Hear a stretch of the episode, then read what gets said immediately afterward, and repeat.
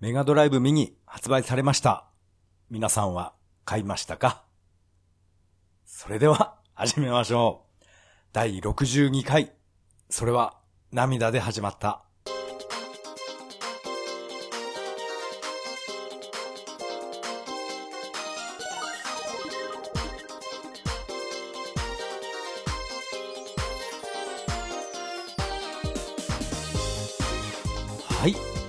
改めましてこんばんは。タカと言います。よろしくお願いします。メガドライブミニ。皆さん遊んでますか？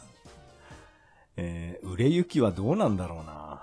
まあそれは、まあこの際関係なく、えー私はですね、思いっきり楽しんでます。今回はメガドライブミニを中心にゲームの話をしたいと思います。それではよろしくお願いします。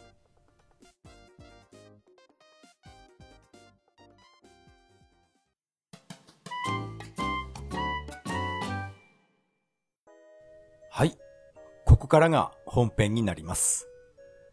今回はですね、もう30年前、子供の頃に戻ったような気持ちで、えー、メガドライブの話をしたいと思います。本当にね、これは、もう嬉しくて、もうどうしようもないですね。笑顔が止まらないですね、このメガドライブミニっていうのは。いや、本当に面白いな。えーそれでですね、えー19日木曜日、発売日ですね。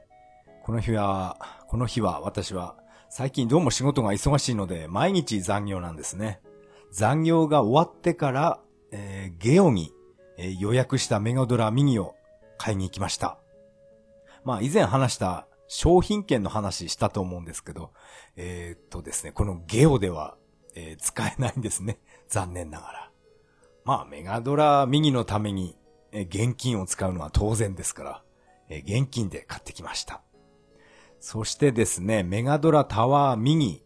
これは私の地元では一切、えどこも取り扱っていなかったので、えー隣町まで、えーその勢いで車を走らせまして、えー予約していたあそこは、ワンダーグーっていうお店なんですね。そこまで、えー40分、50分ぐらい車でかかるんですけど、そこへ行って、えーメガドラタワーミニ買ってきました。いやー、本当にね、この帰り道、車の中で、えー絶対事故っちゃダメだぞっていう、そんなことを 考えながら、マジカルサウンドシャワー聞きながら運転してました。そもそも私が車を運転するっていうのは、なんか久しぶりなんですよね。私は常に、えーバイクで行動してますんで、雨の日でも、もう雷雨の日でもバイク出勤ですから、車を運転するっていうのはなんか、なんか新鮮に感じました。もう相変わらずアウトラン聞きながら、え車運転してます。そしてですね、安全運転で無事帰宅しまして、まあ、お風呂入ってご飯食べて、えー、WeFit で、WeFit で体重測定してから食事ですね。そして、えーメガドラミニ、開封の儀が始まったんですね。開封の儀って言っても、特に 大したことやってないですけど、いや、本当に嬉しかったですね。あと、メガドラタワーミニの付録。これは意外でしたね。メガドライブの、えー図面が、えー入ってるんですね。ですから、器用な人はこの図面を見ながらメガドライブ、この側だけですけど、完成できるんじゃないですかね。これはですね、ものすごい昔の図面なので、当時 CAD がなかった時代って言ってましたね。ほとんど手が、手書きっていうのかな？なんて言うんだろう。こういうのは。とにかく、えー手間がかかった図面を、えー何ページにもわたってプリントアウトして小さな冊子になってるんですね。M5 プロジェクトって表紙に書いてあったかな。えーそれが付録についてました。メガドラタワーミニの付録ですね。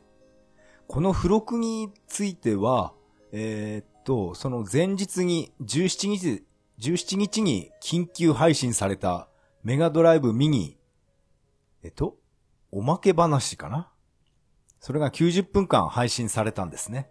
そこで初めてこの付録のことは明かされました。なんか今まで言うのを忘れてたよみたいな感じで 言ってましたね。それとその付録。あともう一つは、メガドライブで発売された全ソフトのラインナップですね。あとメガ CD と 32X。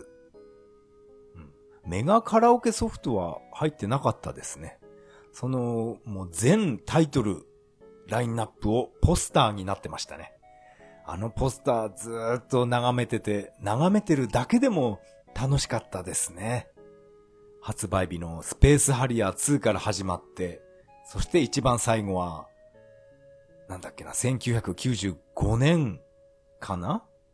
ちょっと今ポスター手元にないんですけど、95年に発売されたコンパイルの魔導物語1。あれがメガドライブ最後のソフトなんですね。スペハリから魔導物語までびっしり、えー、タイトル名が書いてあるポスターです。あれを眺めてるのも、うん、なんか、ニヤニヤしてしまいますね。そこでですね、えー、やっとメガドラミに立ち上げて、えー、第一声が、うおーっていう感じでしたね。なんだこれすげーっていう、そんな、えー、感想です。やっぱり HDMI 出力は綺麗ですね。綺麗すぎて、なんかメガドラっぽくないなとも思いました。でもこの辺はオプション画面で、なんかフィルターをかけることができるんですね。当時のようにちょっとだけぼやっとした、なんかそういうフィルターがあるんですね。私は主にそのフィルフィルターを、えー、かけて、えー、ゲームしてます。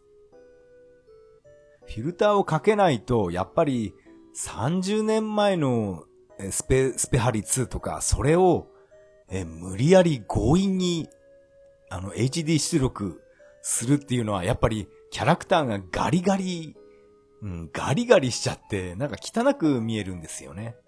だったら、フィルターをかけて、ちょっと、丸みを帯びるっていうか、ちょっとね、柔らかくして表現した方が、出力した方が、やっぱり私は、うん、個人的にそっちの方が、なんかしっくりくるんですね。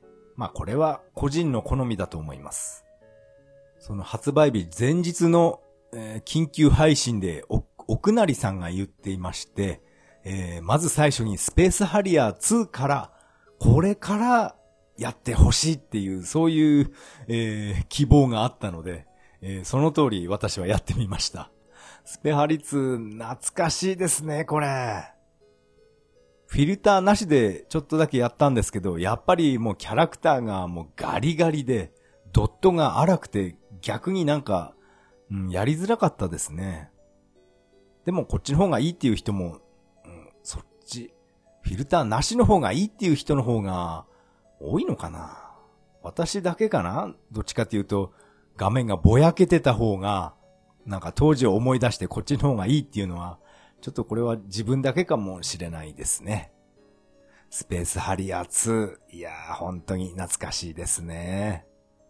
でも何度も言いますけど、このスペハリは、あの、敵キャラにカエルとか、あの、ホタテの貝柱みたいなのとか、なんか世界観が無茶苦茶で、私は、うーん、どうも、うーんっていう感じなんですけど、まあまあ好きですよ。実機も、あとソフトも今でも大切に保管してます。たまにね、友達が集まった時に、えー、レトロゲーム大会やるんですけど、その時、メガドライブでは必ず、えー、友達がスペースハリアーやるんですよね。スペースハリアーやるのはいいんですけど、うわーこれ動き荒いよなーっていう話にそんな話で盛り上がります。スペースハリアーはかなり難易度が低いゲームなので、えー、以前は、昔はあっさりエンディングまで行ったと思うんですけど、なんか今回メガドラミーでやってみたら、えー、途中でゲームオーバーになっちゃいましたね まあこれはしょうがないですね。あとスペース、スペハリ2で気になったのは、えー、っと、えー、上から屋根が降りてきて、そういうシーンがあるんですね。そういうステージが。すごい綺麗なんですけど、え、っと、なんか、これ、あれかな、フラッシュ、ピカピカ。あ、ポケモンの、あの、パカパカ問題じゃないですけど、画面がフラッシュするようなところはなんか、え控えめになってるような気がしたんですね。それがあの屋根がついているステージ、ステージ4面かな。あのステージは確か眩しいぐらいになんかね、目がチカチカして、した覚えがあるんですけど、なんかこのメガドラミニでは、その辺はやっぱり変更したのかなって、私は感じました。え気のせいかもしれませんね。私はいつも適当なことばっかり喋ってるんで。なんかそんなような気がしたんですよね。フィルターかけてたからかな。フィルター外せば、やっぱり、えー、ピカピカ眩しいステージかな。まあ、そんなことがスペースハリア2では気になりました。スペースハリアー2がゲームオーバーになって、そして次はですね、えー、私が30年前どうしてもプレイしたかったセガテトリスをプレイしました。いやー、これはですね、えー、感激しましたね。それと同時に、いやー、俺ってテトリス下手なんだなっていうのが よーくわかりました。なんかあっという間にゲームオーバーになっちゃいましたね。大した、大したステージまで行ってないんですよね。確か、えっと、風景がイグアナ、イグアナの次あたりの画面で、もうさっさと終わってしまいました。いやー、テトリス、やっぱりあの音楽が、やっぱいいですね。アーケード版のあの曲。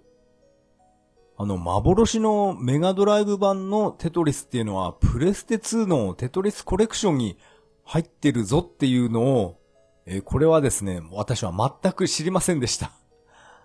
まあ、手に入れようと思えば、入れられたんですね、プレステ2版のテトリスで。いやー、きっとお高いんでしょうね、今は。でもね、私はこのメガドラミニのアーケード版のセガテトリス。これが遊べるので、えー、こっちの方がいいですね。何やらプレステ版のあっちは、あれはなんか出来が悪いっていう話なんで、発売しなくて正解みたいな、そういう意見もあるので、うん、なんか複雑な気持ちになりますね。あれだけ発売日を待ってたテトリスなんですけど、なんか出来が悪かったって聞くと、なんかね、なんか夢が壊れますね。このメガドラミニのテトリス、いやー、いいですね。本当にこれは、もう、もう、感激しました。あとはですね、まだ現時点では全、全ソフトプレイはしてないんですね。えー、っと、今までやったソフトは、えー、今、今箱持ってきました。あ、ソニック2やりましたね。ソニック相変わらず、もう、超音速っていうんですか？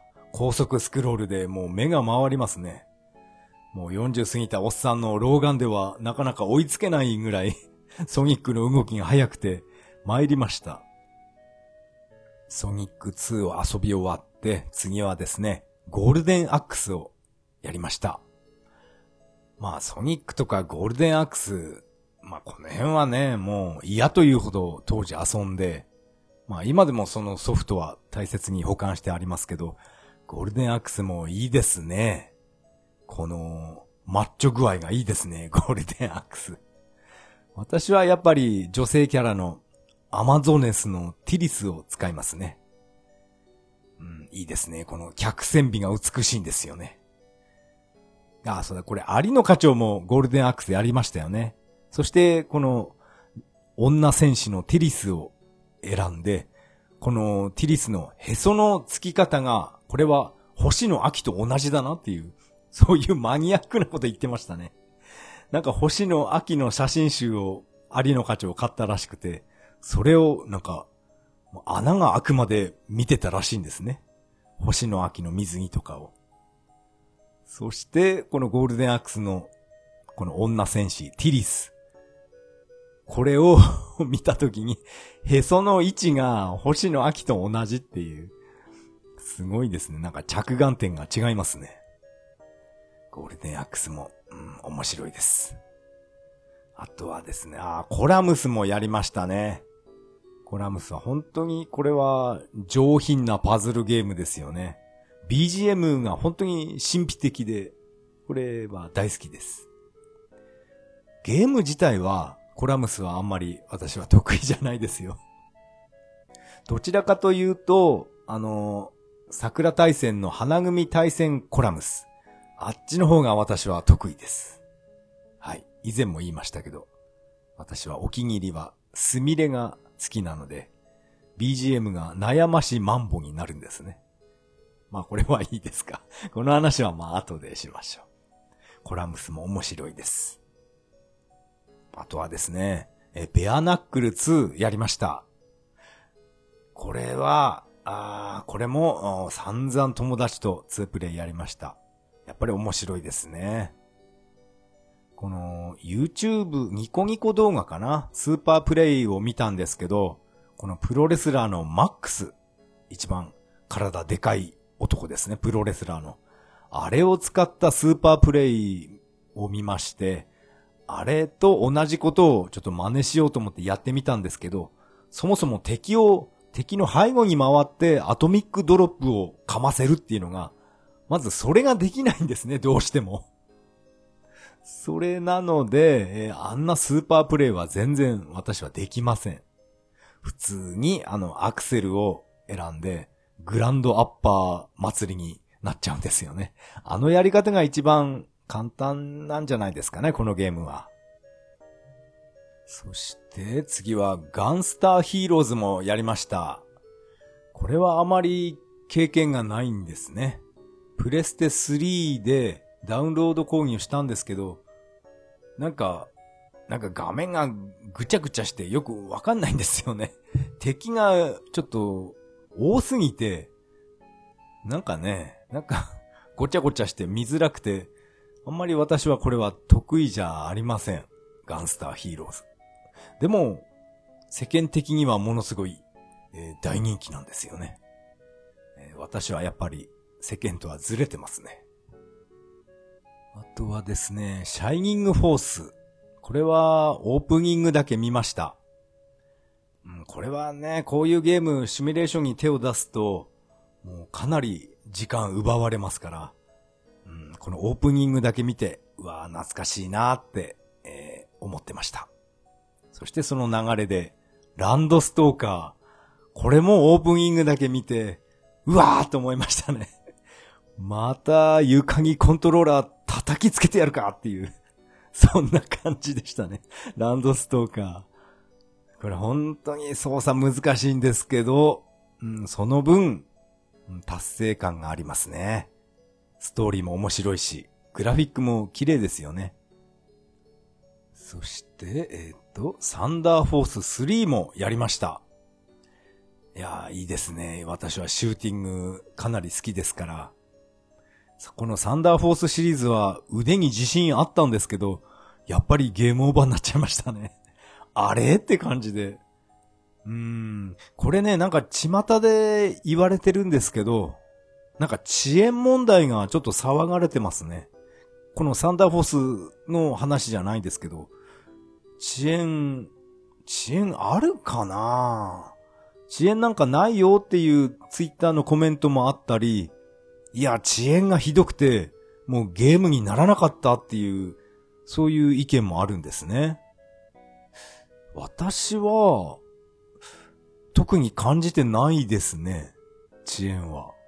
あ、遅延、遅延なのかなっていう思ったのがありまして、えっと、ロックマンメガワールド。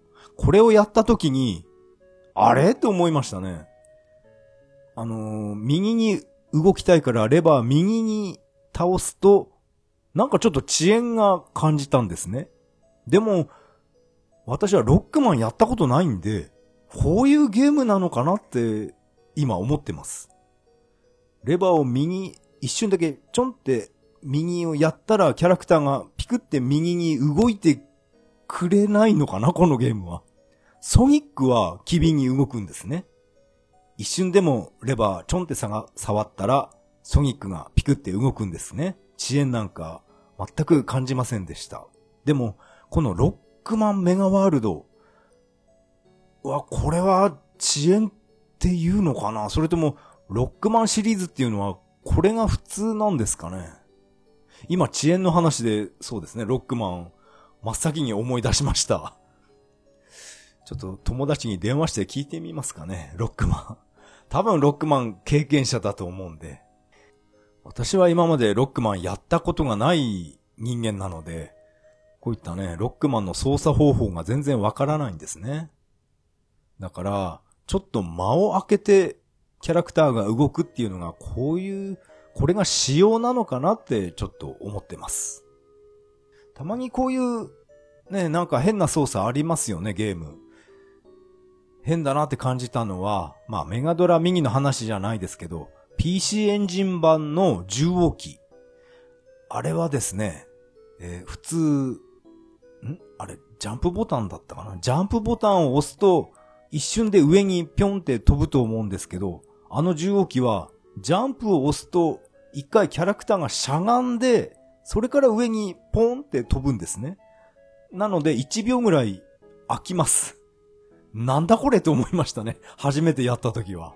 でも、ああいう仕様だから、これはしょうがないんですよね。ジャンプボタンじゃ、じゃなくて、レバー上かな？あの重王機は。とにかく上に行きたいときは、そう、一瞬、屈伸運動みたいなものが一瞬挟まるので、遅れるんですね。非常に難しく感じました。PC エンジン版の重王機。ちょっと今回はメガドラとは関係ない話になっちゃいましたけど、このロックマンメガワールドのこの遅延疑惑みたいなものをちょっとこれから調べたいと思います。ロックマンはこういうゲームなのかな？うん。そして、えー、次はですね、スト2ダッシュプラス、いや、プラッシュじゃない。ダッシュプラス、えー、やりました。これも懐かしいですね。私は、えー、スト2シリーズはあんまり経験がないんですけど、まあ、好きですよ。竜と剣しか使えないんですけど、うん。スト2 うん、好きですね。映画とか見ましたね。あの、実写の映画。メガドライブのこのスト2の声はガラガラ声だって結構言われてますけど、まあそれでいいんです。それがメガドライブなのでいいんですよ。うん。このガラガラ声を完全に移植してくれたこのメガドラミニは本当に素晴らしいですね。ものすごい声が綺麗になって移植されたらどうしようっていう、そういうツイッターのコメントも 見ましたね。それはもう私もそれ同じ考えでした。あのガラガラ声の、あの汚い声のを完全移植して欲しかったんですね。当時のままっていう。うん、それをやってくれたので、やっぱり嬉しいですね。あとは、大魔界村。うん、ちょっとだけプレイしました。これも、えっと、一面ボスまで行けませんでしたね。あれ？って感じで、こんな下手だったかなって、ちょっと首かしげましたね。まさか本当にこれ、遅延が起きてるのかな？全ゲーム。なんかこの、また遅延の話しますけど、この普通のテレビ、これを使うとかなり遅延が発生するらしいんですね。ですから、できるだけゲーミングモニターっていうんですか？ゲーム用のモニター。あれを使った方が、あの、ストレスなく遊べるよっていう、そういうコメントも見ました。でも、でもね、そんな遊べないほどの遅延なのかな？もしかして、え、これ私が気づいてないだけでものすごい遅延が起きてるのかな？だから、魔界村ボスまで行けなかったのかな？いや、これはただの言い訳ですね。遅延は、えー、ないと思います、うん。ないと思うんですよね。んま、遅延の話は終わりにしましょう。そして、次はですね、コントラ・ザ・ハードコア。いやー、これ初めてやりました。これも、まあ、ガンスターヒーローズに似てると言えば似てますけど、私はこっちのコントラーの方が こっちが好きですね、なんか。な、どことなくシュワちゃんみたいで。シュワちゃんのコマンドみたいで。あ、コマンドといえば まあいいか。あ、でもいいか。えっ、と、映画、なんか、再放送するみたいですね。4K になってコマンドが、シュワちゃんが帰ってくるみたいなことを、ちょっとネットのニュースで見ました。まあ、私の家は 4K テレビなんていうものはないので、でも、テレビでコマンドをやるなら、また再び、プレステ3のトルネで予約録画しようと思います。だいぶ前にあの、録画したコマンドもちゃんとしっかり保存してあるんですけど、今回のこの、4K バージョンのコマンド、何か違うんですかね？声優さんが違うとか、なんかあるのかな、いいでしょう。コントラの話しましょう。コントラは初めてやりましたけど、これ、かなりド派手でいいですね。ガンスターヒーローズはなんか、あの画面が全体的に明るすぎて、なんか、敵なのか背景なのかよくわからないんですね、私は。その分、このコントラは画面全体がなんか黒っぽいっていうか、うん、なんか暗いんですね。ですから、なんか見やすいっていうか目が楽なので、私は個人的にこっちのコントラの方がしっくりきました。でも、あっという間にゲームオーバーになっちゃいましたけど、これはもう時間をかけてじっくりやりたいですね。そして次に遊んだゲームは、えー、ヴァンパイアキラーですね。私はこれは初めてやりました。ヴァンパイアキラー。めちゃくちゃプレミア価格がついてるっていう例のソフトですよね。うん、これは、もう、すげえ面白いとは私は正直感じなかったんですよね。でも、うん、面白いですね。ヴァンパイア。悪魔城ドラキュラシリーズの、シリーズってことなんですか？これは。私は全然ちょっと詳しくないんですよね。なかなか面白かったです。とは、アリシア・ドラグーン。これはオープニングだけ見ました。うん、すごいなんか、オープニング、神秘的ですよね。なんか、ああいうオープニング画面を見ると、なんとなく、風の谷の直しか思い出すんですよね。なんでしょうね、あの、エジプトの壁画みたいな、あんな感じなものを見ると、私は、あ、ナウシカって、なんか バカっぽく答えちゃうんですね。あ、ナウシカだっていう。単純なんで、頭が。あの、大きな雲を見つけると、ああ、ラピュタ雲だって普通に バカみたいに喋ってんですね。ラピュタ雲だって子供の時から言ってますね、これは。まあ、それは、えー、さておき、えー、アリシア・ドラグー。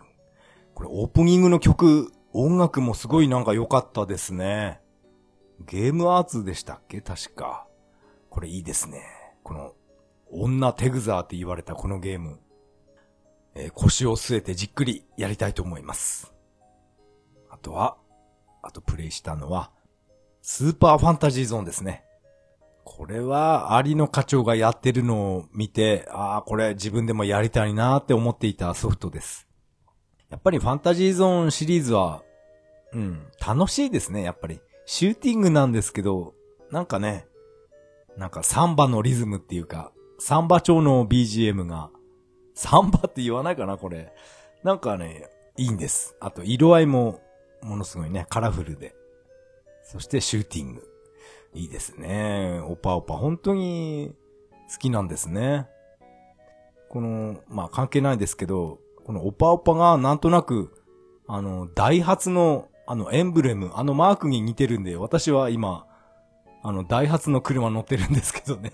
なんとなくこれオパオパに似てるんじゃないかっていう、そんな感想です。単純ですね。でも、えー、っと、ダイハツの車、なんでダイハツなんか乗ってるのってよく周りに言われるんですけど、別にいいですよね。車は、私はメーカーにこだわりないんで、トヨタだろうが、ダイハツだろうが、まあ私は、私はバイクが好きなんで、車はいいです。屋根がついてれば何でもいいですから。まあそれは置いといて、このオパオパ、いいですね。結構初めてプレイしたんですけど、3面まで行けましたね。結構、うん、シューティング得意ですよ。でも、うん、サンダーフォース3は散々な結果だったんですけどね。やっぱり遅延は関係ないか。え、はい、えー、次、プレイしたのが、ロードラッシュ2。いやー、これ、あのー、メガドラミニの配信番組でも、すごいバカゲーの匂いがプンプンしたので、もう、すごい気になってまして。いざプレイしてみると、やっぱりバカゲーですね、これは。これ、面白いですね。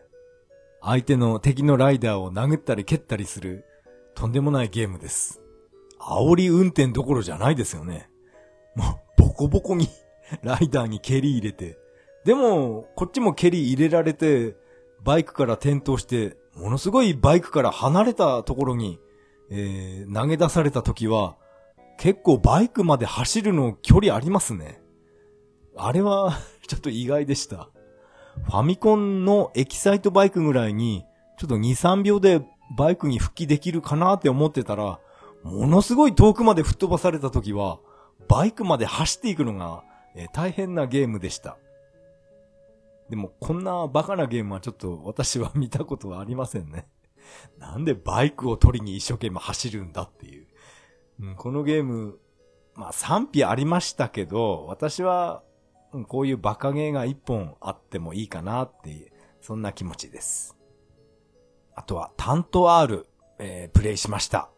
これも懐かしいですね。よく友達、友達と対戦してました。4人対戦やってましたね。セガタップを買ってきて4人で。でも今回は 私は部屋で一人で黙々とやってましたね。タント R か、懐かしかったなそして次にクリ、えー、プレイしたのがパーティークイズメガ Q。これは初めてでした。これはかなりなんかね、人気があるソフトなんですよね。ものすごいクイズの出し方が斬新で、それじゃあ次の問題ですって問題がバーンって出るんですけど、その日本語が全部裏返ってたり、それ読むの大変ですよね。逆さまになっていたり、そういうクイズの出し方をするんですね。あれはちょっと予想外でしたね。ただ普通に出されたクイズの問題を読んで、そして正解を選ぶっていう、それしか考えてなかったんですね。そしたらなんかクイズ、問題の出し方がいろいろ工夫されている、かなりこれ面白いゲームなんですね。これは私は知りませんでした。これは、うん、一人で盛り上がりそうですね。あとは、プレイしたのは、あ、武者、武者アレスタ。うん、やりました。初めてやりました。縦シューティングゲームですね。このゲームは、ちょっとルールがわかんないんで、とりあえずアイテム、出てきたアイテムはすべて取るように遊んでました。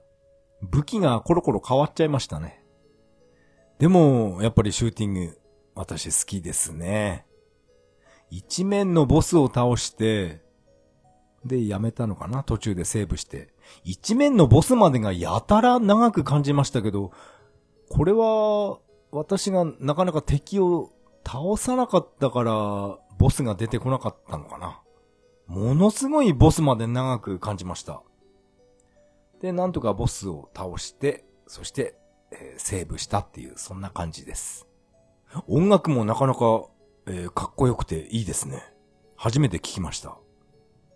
あとプレイしたのは、あ、プレイじゃないな。ザ・スーパー忍び。これはオープニングだけ見ました。これは、あれですね、巷で噂の、いろいろね、問題を起こしたバージョンではない方の忍びですね。えー、改善されてましたね。なんで、あれね、いろいろ、判件とか無視して、ああいう悪ふざけしちゃったんですかね。私はね、あのー、この、スーパー忍びのロムカセット持ってると思ったんですけど、あの、カセットは持ってなくて、メガ CD 版の、あれは、セガクラシック。あれにスーパー忍びが入ってるんですね。それは、どのバージョンか、ちょっと確認できないですね。千葉真一バージョンなのか、それとも それでも、あの、訂正されたバージョンなのか。多分訂正されたやつかな。うん。今度ちょっと確認したいと思います。千葉真一とか、ランボーとか、いろんなの出てきちゃったんですよね。よくあれは発売しましたよね。それが驚きです。えー、次に、私がプレイしたのは、悠々白書やりました。いやーでもこれ、ね、世間では、入れてくれたって大絶賛でしたけど、私は、うん、原作読んでないので、何一つわかんないんですね。原作と同じ、えー、技が使えるみたいなことをコメントで読んだんですけど、原作知らないので、どの技も私は知らないんですね。要するに、あの、ドラゴンボールの悟空がカメハメハ使えますって言ってるんだと思うんですけど、私は悠々白書見てないんで、何にもわかんないんです。原作の技なのか、このゲームの、ゲームのオリジナルの技なのか、もう、私、さっぱりなので、まあゲームもプレイしましたけど、うん、特に感情移入もなく、普通のアクションゲーム、格闘ゲームっていう感じで、ちょっとだけ遊びました。うん、私はやっぱずれてますね このゲームすごい人気なんですよね。え、そして、悠々白書は置いときまして、次はレッスルボールやりました。これも、えー、ルールわかんないです。とりあえずボタンぐちゃぐちゃやって、ちょっとだけ遊びました。メガドライブ版、あの実機のカセットも持ってますけど、やっぱり説明書持ってないんで、こんな感じでレバーとボタンぐちゃぐちゃやってましたね。全然わかりません。あとは、えー、スラップファイト。シューティングですね。これも、やりました。やっぱりシューティング面白いですね。小城雄三さんがプレイ、やたら上手いプレイをしていたスラップファイトですね。うん、これ、面白いですね。音楽も良くて。まあ、あと、ポッドキャストで以前も言いましたけど、あの、敵が爆発する爆発エフェクトが、なんかすごい綺麗に私は見えるんですね。うん、そんなところに目がいってしまいます。そんな感じかなあ、あと、ダライアスプレイしました。これね、本当に、一面の BGM、すごいですね。この低音が効くっていうか、なんていうか。いやー、この一面の BGM が非常に痺れます。あと、私はダライアス、本当に、本当にこれ下手なんですね。横シューティングゲームなんですけど。一面のボス、そこがなんとか精一杯で、あとすぐゲームオーバーになっちゃいますね。オプション画面を見たらなんかレベルが下げられるので、そこで下げてプレイしました。そうするとやっぱり一面2面、3面ぐらい行ったかな。3面ぐらい行ってゲームオーバーになりました。でも本当にこれ BGM の再現度が半端じゃないと思います。私はこの1面の BGM ぐらいしかアーケード版で聞いた覚えがないんですね。でも、うん、これ本当にそのまんまじゃないかなって思いました。このおまけ話の配信で、このダライアス開発開発秘話みたいな、えー、ありましたね。このダライアスは素人さんが作ったんですよね。もうこれがまず、ものすごいことですよね。その、個人で作ってしまった人、えー、出てきました。えっと、40代後半でプログラミングを、え、独学で勉強して、それで大好きなダライアスをメガドライブにえ、個人で移植してしまった、もう伝説の人ですよね。そういった何かコンピューター関連の仕事をしてるのかなと思いきや、この人はあの産婦人科の先生だって聞いて、もう驚きですよね。もうそれを聞いて、さらにすげーって思いました。もう産婦人科の先生なのに、もうアーケードマンの版のダライアスが大好きでどうしようもなくて、これをなんとかあの、大好きなメガドライブに移植できないものかと、そう思ったらしくて、独学でプログラミングを勉強して、そして、え、そしてメガドライブに移植するっていうのは、どういうことなんですかね？私は よく理解できないんですけど、プログラミングを勉強して、えー、目コピー、耳コピーでダライアスを、えー、パソコンでプログラミングできたっていうのはそこまでは理解できるんですけど、それをメガドライブに個人で移植するっていうことは、どういうことなのか えー、ダメですね。ちょっと誰かに説明してもらわないと、私の頭では理解できないですね。メガドライブの、ん？基盤をなんかやったってことなのかな？ちょっと全然わかんないですね。でも、ね、配信でも言ってましたけど、40代後半から、えー、こうやってものすごいできる人もいるので、えー、40代後半の方、なんか夢を諦めで、諦めないでくださいみたいなことを言ってましたね。普通の人じゃできないですよね。どんなに独学とはいえ勉強したとしても、プログラミングっていうのはものすごい頭使うんだと思うんですよね。私は全然できないですけど、プログラミング。ベーマガに載っていたプログラムをパソコンに打ち込むっていう、これはやってましたけど、自分でプログラムを組むっていうことは、私は何一つできませんね。いや、それを独学でっていうのが本当に、本当にすごい人だなって思いました。この、ね、この産婦人科の先生、この人の記事を、えー、だいぶ前読んだことあるんですけど、この自作ダライアスを作るにあたって、この BGM も何もかも自分一人でプログラミングするみたいなんですね。そして、いろんな方法で、まあ、昔のベーマガとかかな。あれもゲーム音楽の譜面とか載ってましたから、まあ違うかもしんないですけど、そういったベーマガの譜面とかを見て、この譜面通りにプログラミングしただけじゃ、アーケード版のダライアスと同じ曲にはならないっていう、そういうことが書いてあったんですね。いや、これはすごいですよね。譜面通りに正確に入れたんじゃ、アーケード版と、いや、これは違うって、ちょっとだけずらしたりすると、アーケード版のあれに、曲に近づくっていう、そんなことが書いてあったんですね。だから、耳コピっていうのは、ちょっと、すごい次元の話なんですね。それに加えて、目コピーですから、目でコピーするんですよね。ここに、時期をここに持ってくると敵はこっからこの角度で弾を撃ってくるとか、そういうのを目でコピーして移植するっていうことですよね。いや、もう本当に、本当にもう神業だと思います。いや、すごいな。うん、プレイしたゲームはこんな感じでしょうかね。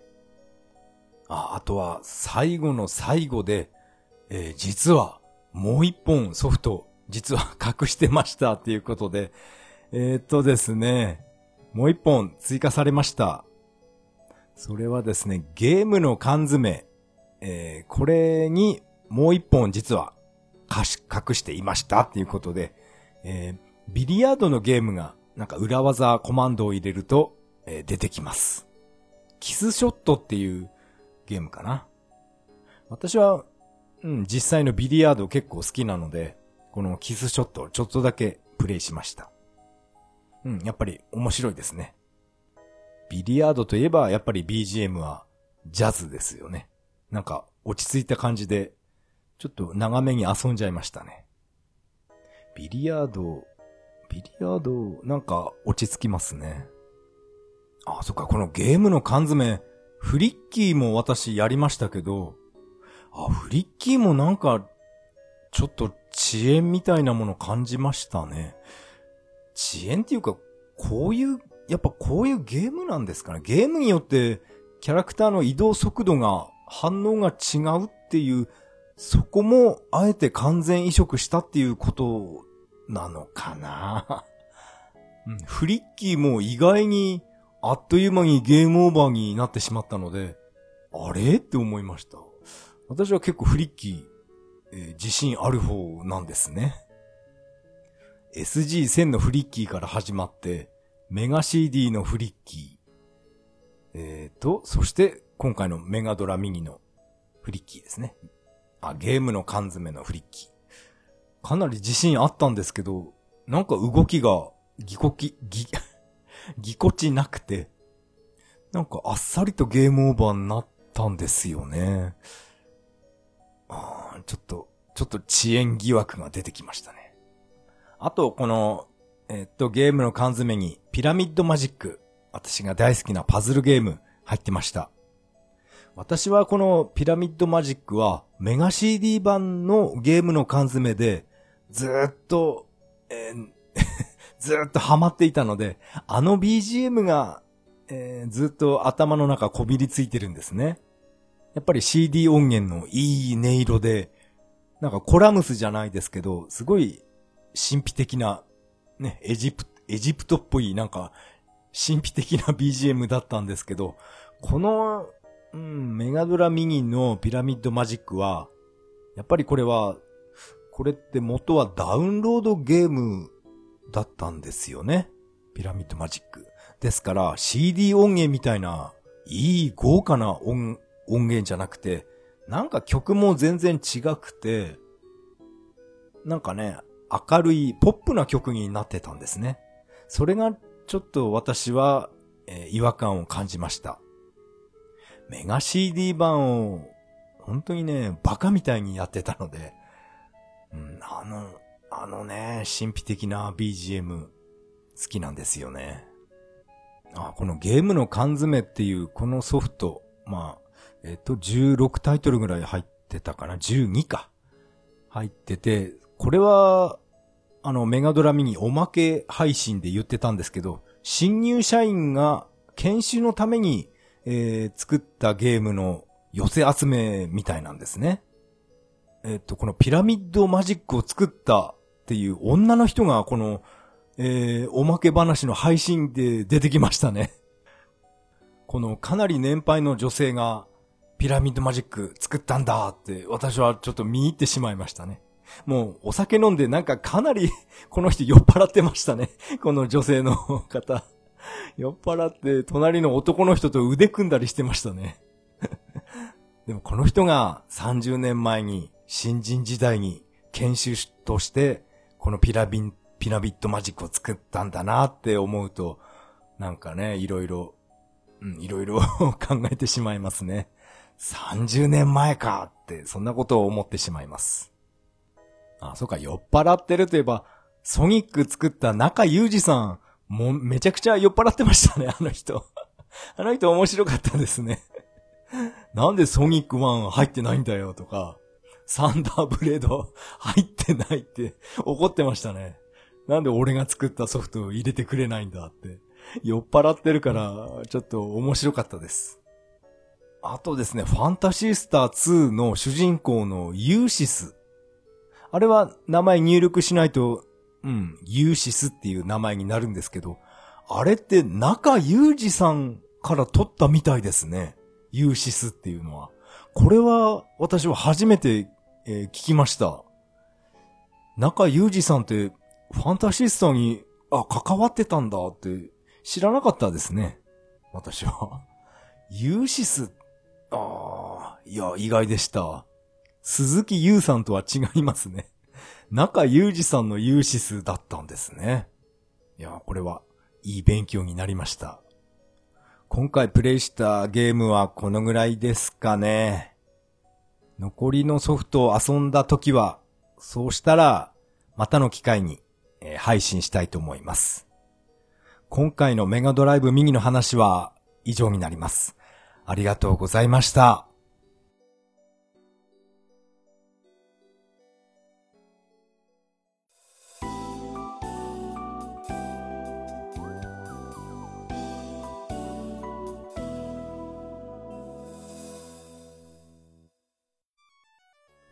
はい。エンディングです。エンディング曲はメガドライブ版ソーサリアンからビューティフルデイになります。第62回目の配信、いかがだったでしょうか？今回はですね、メガドライブミニの話をしてみました。やっぱりメガドライブ面白いですね。思い出いっぱい詰まった本当にいい真っ黒いハードです。YouTube でもう早速実機と比較動画なんていうのも結構いろんな人がアップしてますね。実機とメガドラミニと、あとレトロフリーク。この3つを比較してる動画を私は見ました。やっぱり、えっとですね、一番綺麗なのはレトロフリークですね。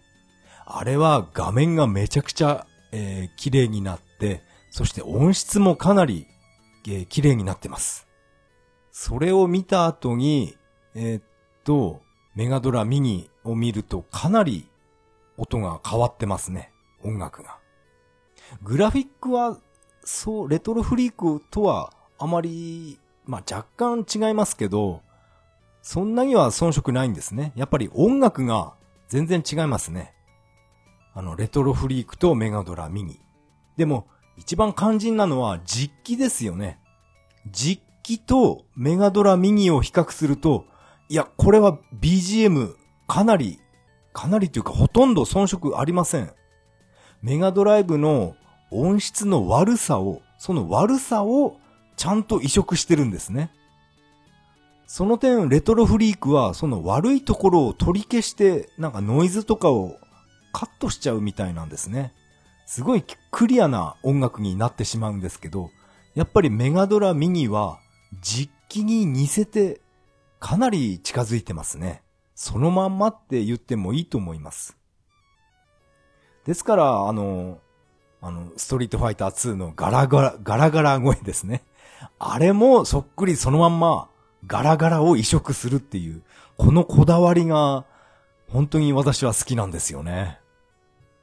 私がこの YouTube で見た動画っていうのは、えっ、ー、と、レトロフリークに吸い出したスペースハリアー2ですね。それと、あと、実機のメガドライブのメガドラ、あ、スペースハリアー2を比較すると、もう BGM が全然、もう違いますね。レトロフリークは本当に、もう綺麗になってしまいました、音楽が。ノイズが本当に少なくなって、ちょっと綺麗すぎるんですよね。やっぱり、やっぱりメガドラミニ やっぱこいつは、やっぱすごいですね。そう、スペハリの2、2の音楽ってなんかノイズが、なんかうるさいんですよね でも、そこをちゃんと削らずに完全移植っていう。やっぱ、職人、職人芸ってやつですかね。私は、えー、こっちの方が好きです。あ、あと、スペハリ2で、そっか、思い出しましたけど、ステージ4面の、あの、やったら目に悪いフラッシュシーンですか？パカパカ問題ですか？あれがちょっと軽減されてるって本編でちょっと喋りましたけど、そういった感じで、ベアナックル2の、あの、ブレイズ、女性キャラですね。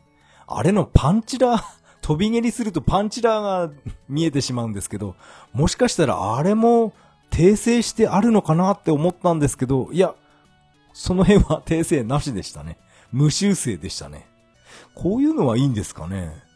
なんか今、今の時代はね、そういった、なんて言うんでしょう、ポリコレっていうか、なんて言うんですかね、規制がうるさいですよね。でも今回のこのブレイズのパンチラは、えー、無事でしたね。無事って言っていいのか、何のなのかわかんないですけど。えっ、ー、と、確か、えっ、ー、と、プレスあプレステ4か、スイッチ版のファイナルファンタジー8、あれがダウンロード販売しています。それで、えっ、と、これはツイッターで見た画像なんですけど、このファイナルファンタジー8の召喚獣の、あれ名前なんだ、エイ、エイレーンでしたっけ？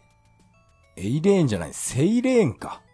あのキャラクターがですね、このスイッチ版のえ、リメイク版、リマスターか。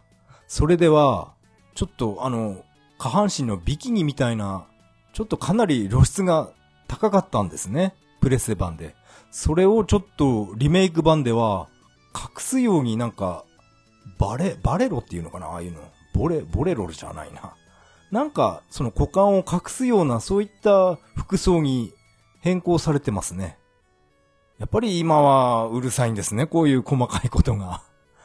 もうめんどくさい時代ですね。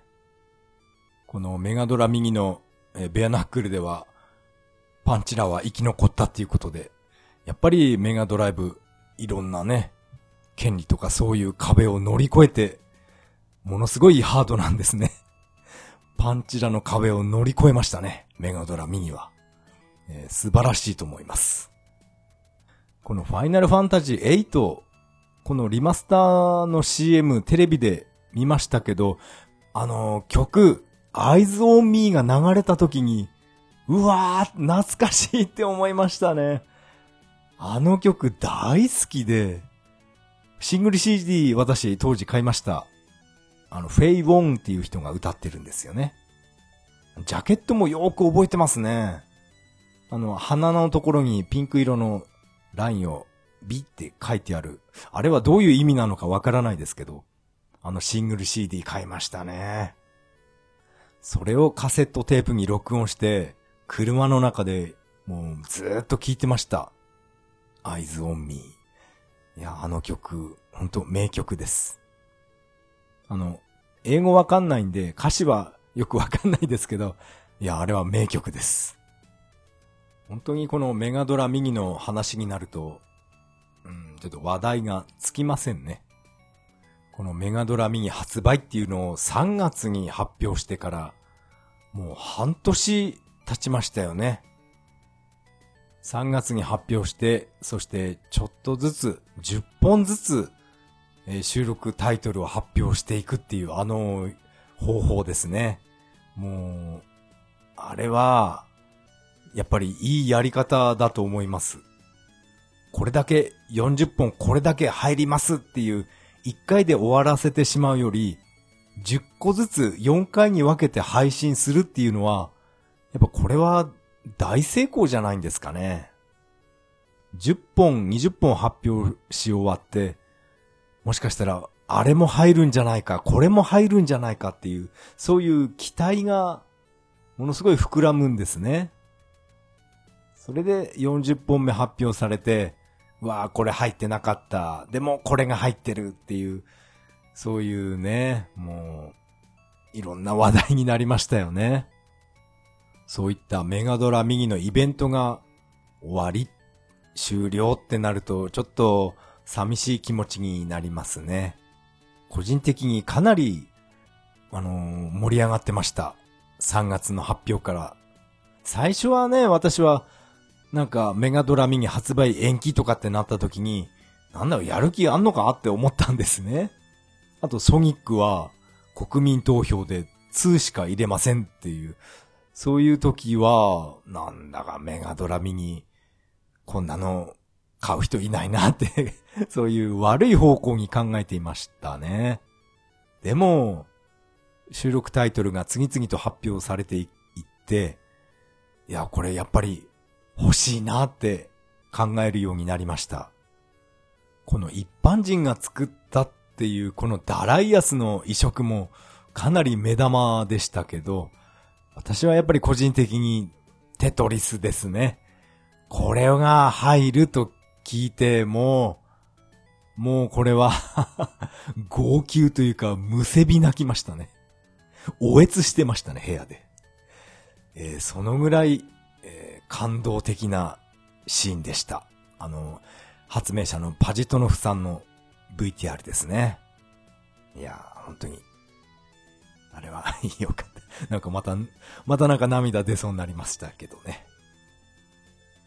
このメガドラミニおまけ話で、えー、最後にいろいろいろいろおまけ話あったんですけど、えっ、と、スタークルーザーが完成されていたんだけど、この権利者とどうしても連絡が取れなくて、そしてもう泣く泣く収録できなかったって言ってましたね。それが一番悔しかったって、あの、奥成さんが言ってましたね。もうスタークルーザー完成していたんですね。それなのに、まあ、これはどうにもならないですね。その、その人が見つからなくて連絡が取れないんじゃ、いや、それは悔しかっただろうなって思いました。あと何やら、ポリゴンのゲームが一切入らなかったっていうのは、なんか大人の事情があるみたいですね。ポリゴンゲームっていうのは、バーチャーレーシングとかですね。ああいったポリゴンを使ったゲーム。大人の事情ですか。どういう、どういう事情なんでしょうね。ポリゴンを使うゲームっていうのは、そのポリゴンの発明者にとんでもない莫大な使用料を払うとか、そういう理由なのかな？ちょっと、私は全然わからないですけど、うん、大人の事情なんですね。あとはですね、ソード・オブ・ソダンも、やっぱ入れようって考えてたみたいですね。あの、あの、伝説のゲームですね。ソード・オブ・ソダン。でも、やっぱあれも、なんか色々難しい問題があるらしくて、断念したって言ってましたね。メガドライブユーザーで、ソード・オブ・ソダンっていうこのタイトル名を知らない人はいないと思いますね。誰もが知ってるソフトですよね。ソダン様。でも、このソダンを入れようっていう、その計画があっただけでも、私はなんか嬉しいですね。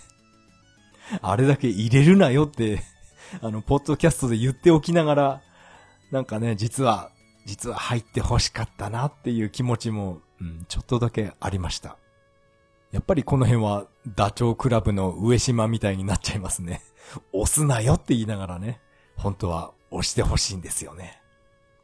このメガドライブミニ、初回出荷台数とかは、私は、全然そういった数字はわからないですけど、なんか普通にゲーム屋さんで売ってました多分ね、あんまり売れてないのかな。